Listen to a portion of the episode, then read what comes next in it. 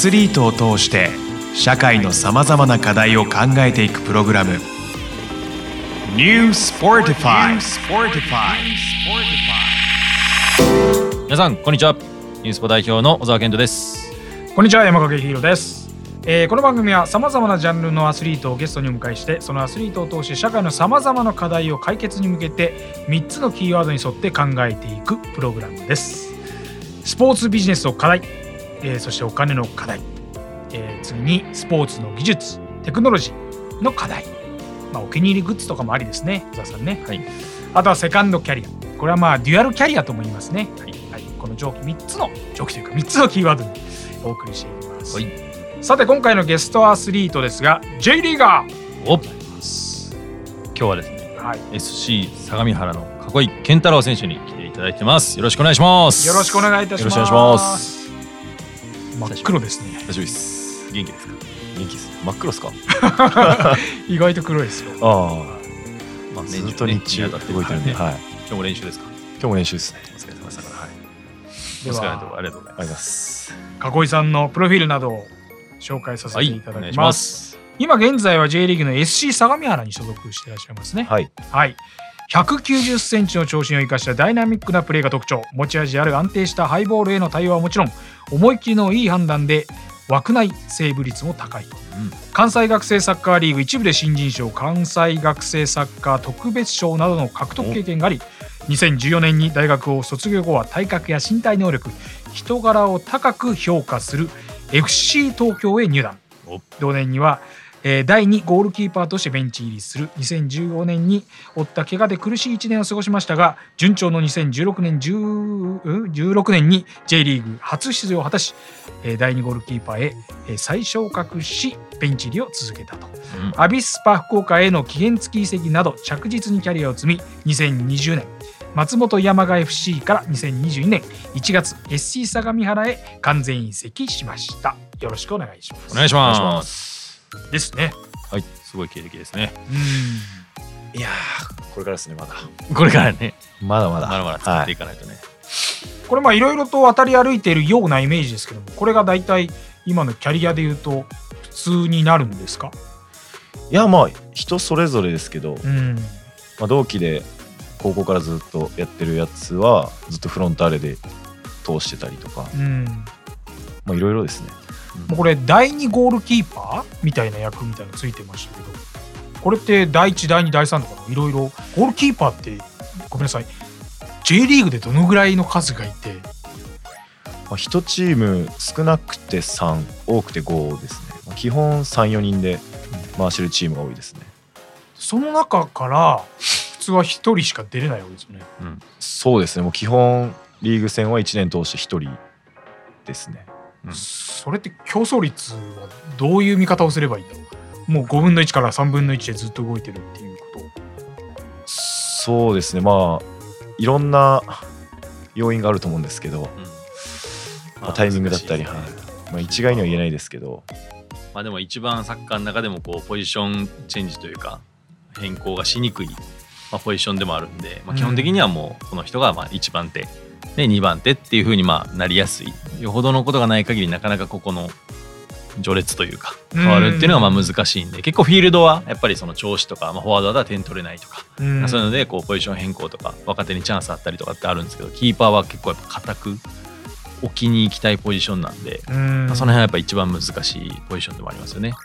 それがまあ4人5人いるってなると3番目4番目5番目の人っていうのはねなかなかこう試合の出番とかも、まあ、取りに行きにくいってところでまあね試合出場数もなかなか少なかったりとかね。やっぱこう実績を一番見られるポジションだと思うので、経験値だったり。なんで、やっぱそこをこう新人の時から覆すパワーっていうのは相当なものがいるなっうんうんて感じてますね。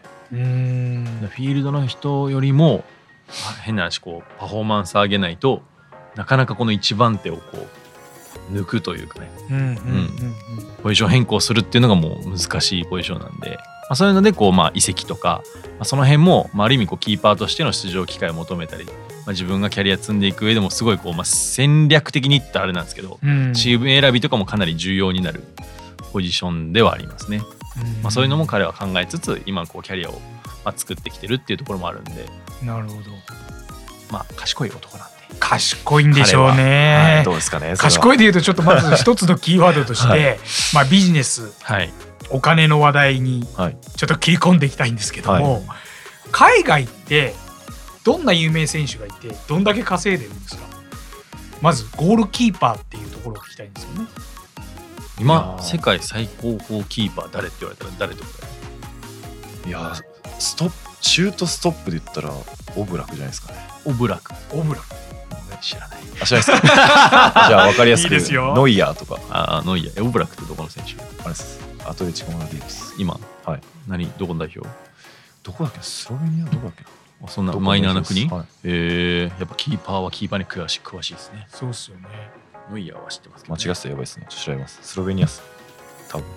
でもシュートセーブ率は高い。いやすごいっすね。見てもらったら分かるんですけど。えなんかオリバー・カーンがでかくなったみたいな。ー、オリバー・カーンもだいぶでかいですよね。それまあなんかオリバー・カーンも相手をこうアタックして倒しに行くみたいな。ゴールキーファイティンパーだったんですけど。グ系ね。うん、うんそれ以上にこうなんていうんですかスケールが大きいというか、えー、そこにまあ近代的な技術が含まれてるんで完成度高いね。上がったんかなっていう。止めることに関しては一番すごいと思いますなるほど。ただ今もう止めるだけじゃダメな時代になっえてきてるので止めるだけもうあのごめんなさいこのごめんなさいだってごめんなさい。止めるだけがキーパーと勝手に思っちゃったりとか。違うんですね。そうですねもう攻撃の第一歩になることも仕事なので。すげえな。求められますよね最近はね。ビルドアップだったりフィードっていうところは着目されてきてるんで。攻撃の第一歩っていうのは具体的にどういうことなんですか？そのまあキックをして。まあ一番はやっぱりキーパーでも点取れるよってとこだと思うんですけど、まほうほうそこまで求められてんの？あ、取れるんだったら。いえって言われるんですか？やまあそこまで言われないですけど極論そういうことで、うん。まあ、次ゴールの前はアシストだと思うんで。うん。そういうのをこうキーパーからも狙っていきましょうっていううん。戦術はかなり浸透してきてて。そういう意味で言うとマンチェスターシティのゴールキーパーがすごいかなと、えーはアシストとか。い、そうですね、まあ、見てもらったら。うん。最近でもアシストめっちゃ多いんですよ。キキーパーからのへフィードとかスローイングとかでもう点につながる。だからもうボール取った瞬間が要は攻撃の始まりじゃないですかサッカーそうですね。シュートセービングしたもう瞬間にフィードしてもうそれがそのまま点につながるっていうのがあるんですよ。だからそういうのを求められてるっていうのは今彼が言ってたことなんですけど。めちゃくちゃダイナミックなもう何手かでゴールが決まってしまうみたいな。ありますあります、へー。キーパーのアシスト結構あるよね。多いですね、うん。昔より全然多いと思います、そういう意味じゃ評価が例えばそのなんかグラフがあったりとかするとお金のお支払いする、まあ、クライアントからすると君はこういう評価だからお金が上がるんだ下がるんだみたいなどういうふうに決まるんですか？そこはもう強化部のさじ加減だと思うんですけど。そこもなんかデータ化してほしいですよね。まあデータは一応昔みたいにこう失点数何とか失点率何だけじゃなくてパス成功率だったり、っていうのをキーパーも出される時代なんで、はあ。と守備範囲。もうペナだけじゃなくてペナ外の最近その守備範囲ってこう評価されてる。なんか最近めっちゃ思うのがなんかその守備範囲を広げようとしてるんじゃないかってめっちゃ感じるんよ。キーーパーが。だからなんかえそんな出やんでいいやんみたいなとこめっちゃ出るとか。うんうんうん。うんで逆にやらかすみたいな、いやそうですね。そこ ついは最近もそんなシーンありますよね。あったんですよ、うでなんか言ってたんですちょうどえなんかそんな別に攻めんでもいいのにみたいな。でもそれ求められてんの？求められてるんですけどそれをこう履き違えるとああなっちゃいますよ やらかすパターンの、はい。まあ、自分の考えですけどやっぱ戦術に合ったポジションを取れればうん。それが一番ベストかな。まあね。難しいね。キーパーにもやっぱ求められるものがこう時代によって変化していくんで、はい。面白いですよねそういうところは、でもイタリア人の監督とやった時はもうペナ外のボールは裏に出てきてもディフェンスに任せろってキーパー出るなっていう。そういうのもある FC 東京で最初に教わった監督がそうだったんで、それは衝撃受けましたね。の本当にノーリスク。うん。キーパーを守ればいいっていう。まあでもそれこそノイヤーとかめちゃめちゃ広いもんね。そうですね。守備範囲が。うん。もうめっちゃ出てくるんですよ、ですよね。だからドイツとイタリアって仲悪いですからね。なるほど。そういうことか。キーパー論理にも違うんだ、はい。ロジックというか。面白だからイタリア人のコーチにドイツのっていう話をした瞬間ぶち切れられました。1超面年目で。白いじゃないですか。これダメなんだって言っ言ちゃダメなこと言っドイちゃったわっていう。ツ禁句ってことね。はい。イタリア人の前では、はい。まあいわゆるイタリアはイケイケだとあっちは、イタリアの方が多分本当ノーリスクでうん。もう、まあ、フォワードにそこの辺任せたりとか。えあの攻めるのは。パリ・サンジェルマンのキーパーってイタリア人だっけ？イタリア人とあの若い方のやつチリですかね。あはイタリア人です。イタリア人。ドナルマンどうなるはそういうプレースタイルなの？そうですね。どっちかというともうどっしり。あそう。ゴール前でじゃあやっぱそういうのはちゃんと国に応じてるんいやもうそうですね。えー、面白い。面白いです。ねなんかこういうグラフを今日見てなんかあのーゴールキーパーを見る上で、まあ、セービングメンタルハンドリングテクニックキックポジショニング反射神経ハイボール処理でこう見てうん。このグラフ化してでこれがすごい人たちがこうまあ高レベルで、まあ、お金もちゃんともらえててうんみたいなのがネットで出てたんですけど、え。どうですか？こういうご自身でどれが強いとかあります？いやっていうかまずそれ誰が判断してんのかなって。ー、そういうことかまず。メンタルとかって何をもってメンタル物差しないもんね。確かに。はいだからまあ 確かに。言ったら勝ってるチームのキーパー例えば極論1回も触らずに優勝しちゃったらそのキーパーがいいいキーパーなのかっていう話になってくると思うんですよ。かだから難しい話ですけど、うん。まあ、多分チームとして成功してるキーパーがやっぱいいキーパーって見られると思うんですよね結果の世界なんで、うん。まあ、だからそういう面ではプレーだけじゃなくてチームを勝たせるマネジメントとかもキーパーには必要なことかなっていうふうにはでも一応僕のこうニュースポ小沢としてのニュースポ DJ 小沢。DJ 小沢としてのキーパー論みたいなのがあるんですけど。え教えてくまあ、うださい、ちキーパー彼も含めてゴールキーパーもう一人いるんですけど人間性が高い。あやっぱそれが結構一番。まあうちにいる選手だけじゃなくこうキーパーは人間性が高いんですよ。素晴らしい人間性が素晴らしい選手が多いっていうのがまあ僕の説があってなんかこれを何かしらでこう立証していきたいな、まあ、彼も人間性の塊みたいな人間なんですけど、やっぱゴールキーパーって特殊なポジションですしやっぱり後ろからこうチームをずっとあ見たり守ったりとかでやっぱ自分のところに来る局面っていうのがすごいこうなんていうんですかずっとあるわけじゃなくてフィールドってずっと一定期間ね一緒にプレーしてるんですけどキーパーって突如ピンチが訪れたりとか。メンタリティの保ち方とかフィールドの選手は違うんですよ。そういう意味でやっぱ人間性求められるとか、まあ、それこそさっき言ったようにポジション変更がそんなにない中でじゃあずっとこうセカンドのキーパーっていうとそれはそれで自分のこう役割とかメンタリティとか保つのが、まあ、他のフィールド選手より難しかったりとかやっぱ他のポジションの人とな違う局面が多いって中で接するとなんかみんなこう人間性が高いっていう僕の説がありましてそれをそれこそこう違う部分に活かせたりとかしたらキーパーの価値ってもっと上がっていくよねみたいな、まあ、そんな話を囲いともしたりするんですけどどすごい面白いポジションなんですよ。簡単に言うと後ろにいるだけで安心感があるみたいうな、ん。囲いさんがいるだけで。それはベストですねキーパーとして、あーそう思わせたらはい。僕はあの若干思ってましたよ。今日あのこの番組始まる前に囲いさんが後ろ。ほんで おざ DJ 小沢さんが前。はいでこう喋っているとはいはい。囲いさんが後ろにいるだけでなぜかこういろんなオーラが見えてあもっと DJ 小沢が素晴らしく見えるみたいな。なるほど。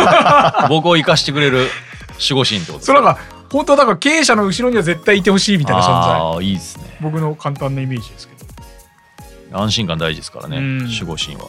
そういう自分でもこう 演出したりとかしないんですか？それがそもそもの自分になってるんですよいやどっちが先なんかな今日も練習中話したんですけどそれ。へ取材えされて、こうキーパーやってたからこういう人間になったのかこういう人間だからこう導かれてキーパーになったのかあどっちかなあどっちが先かって話ね。それは分かんないですけど。まあでもキーパーでまあでもなんか。まあ、僕ってそれこそこの会社通してなんかそういうアスリートのまあ経験とかまあその人のまあスキルっていうのをまあビジネスに生かすとかっていうところがまあうちのテーマでもあるじゃないですか。うんって時にやっぱりその例えばサッカーでいうとフォワードとかミッドフィルダーディフェンスキーパーみたいな感じでポジションによってその人のやっぱキャラとかモチベーションって違うってなるとじゃあまあ極論点取るのが好きな人は会社で言うと売り上げ上げるのが好きとか、うん営業だとそうそうそうそう、ん。ディフェンス好きな人はなんかそれこそこうマネージメントとかこうみんなをこう管理したり経営者例えがちですよね。好きとかっていうやっぱうんポジションに対してのこう属性みたいなのはやっぱ少なからず絶対あると思うんですよ。なんかそれが幼少期のもう純粋な自分のそのキャラで俺点取りたいみたいなタイプからなぜかみんな点取りたいっていうなんかキーパー選ぶ人とか相当変わってるよね。キーパー変わってる論とかあるんですけど結構なんかそういうのってなないことないじゃないですか。わかる。絶対あるじゃないですか、はい だから僕はまあだからキーパーやってると思うんですよ。うん。それでいくと、でも面白いですよキーパー。うん。どういうとこが面白いんですか？やっぱやりたくないって人はもう確かに多いですけど達成感とか考えると本当やりがいあるポジションですしああそこうか。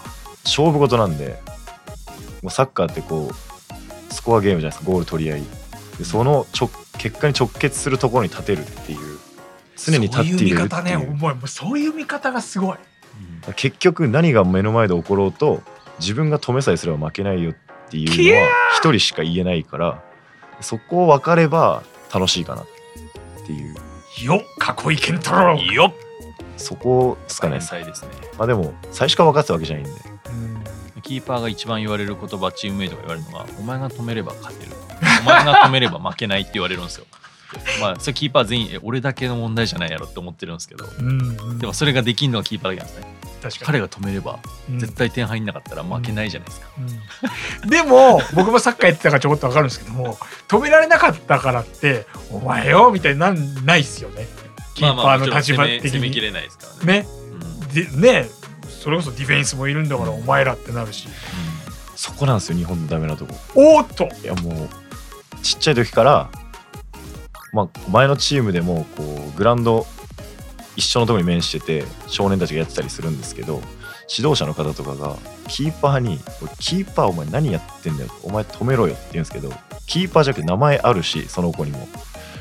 で全てをその子にこう言っちゃうから嫌だってなるじゃないですか。ゴール前に立つの怖いとか。なる。うんそこが多分日本でキーパーの人口減ってきてるとかうん。キーパー目指したくないってなってる要因かなって思うんですよね。緊張すること多いですもんね。例えばキーパー取る。と 取ってもこ僕なんかですよ素人からすると取ったものをこれ蹴るところまでなんか緊張しそこの一連がこれ俺空振ったらもう最悪だなみたいな。めっちゃくちゃフォーカスされてるとこピンスポが当たってんのにそうですね。ピンスポ当たってるところをシュートされたら取るここ見せばそっからまた盛り上げるみたいなのがうん。ここすごいっすよね。ミスとかもできない。絶対一番ゴールに直結しちゃうんで、キーパーの1ミスがもう普通のフィールドにしてみたら100ミスぐらいなイメージになっちゃいますよ。クロンフォワードがねミスしても失点につながるってうんリスク低いじゃないですか。だからリスクのレベルが全然違うじゃないですか。確かにえーじゃあそれをどういうふうにしたら恐怖感がなくなるような教育ができるのかなと思っちゃう。キーパーをたくさん育てるために。まあ、こうフォワードやりたい子多いのはいいシーンばっかり見てるじゃないですか。点取るとこのハイライトばっかり。キーパーってやられるシーンばっかりでフォーカスされる場所がもう真逆だと思うんですよ。フォワードはいいところ。キーパーはそのダメなとこばっかり指摘される。止めたところだけじゃないじゃないですか。キーパーとフォワードを置き換えるとフォワードみたいな扱いをされると止めたとこだけナイスナイスって言われたらキーパーもやりたい人増えると思うのでもっとこう楽しい部分になんていうかフォーカスしてみんながこう見てもらえるとっていうのは、まあ僕らプロはいいんですよ。厳しく見てもらえていいんですけど少年たちはまだこう楽しむことを覚えてほしいんで確かに、はい。その主張もう全国全世界の人に言ってほしい、でも下手しい目立ちたがり屋はまあフォワードで点取るか下手しいキーパーも目立ちますからね。そうっすよね。一人だけ手使えるとか、まあ、そうやって、ね、セーブしたりとか貢献でめっちゃフューチャーされるじゃないですか、だったらもしかしたらそういう目立ちたがり屋の子がフォワードじゃなくてキーパーっていう可能性もあるんで。目立ちたがり屋はキーパーをやれと。っていうのは目立ちますよ。ですよね、はい。意外にはい。ユニフォームも一人だけ違う。ですもんね。だってもうさ一番最初にスタジアム入ってきてアップ。あ一番目立って一人だけ違うユニ着てうん。そうだ。一番目立ちますよ。そうだ。違うユニフォームもそうだ。一番初めに出てくるすぐ分かりますからね。キーパーは。こうフィールドはもうしばらくしてあれ誰何番誰だったかな。確かに確かに。キーパーはもう一番後ろに絶対いる自分の息子娘あれだって言えるもんね。だからちょっとやる少年たち少女たちが増えてほしいんですよね。うちの息子キーパー好きっすよ。へえだし前サッカーやってるんですけど、うん。もしかしたらキーパーやる可能性も、まあ、なくはないんですけど、まあ、僕の遺伝だとちょっと性もあんま伸びないんでやめろって言ってるんですけど、うん。この前試合で見事にシュート避けてましへた 全力で。ー何し飛んできたんですけど何を蹴ってんすか2メートルぐらい横に逃げてました。見事に入ってまいした。やもう2メートル動けなかったら大丈夫です、うん。よ避ける能力すごい。じゃあ次回はその避けないためのテクニックとかテクノロジーとかちょっとお聞きしたいのではい。教えてください。引き続きよろしくお願いいたします。お願いします。New Sportify 今回はここまで。また次回お楽しみに。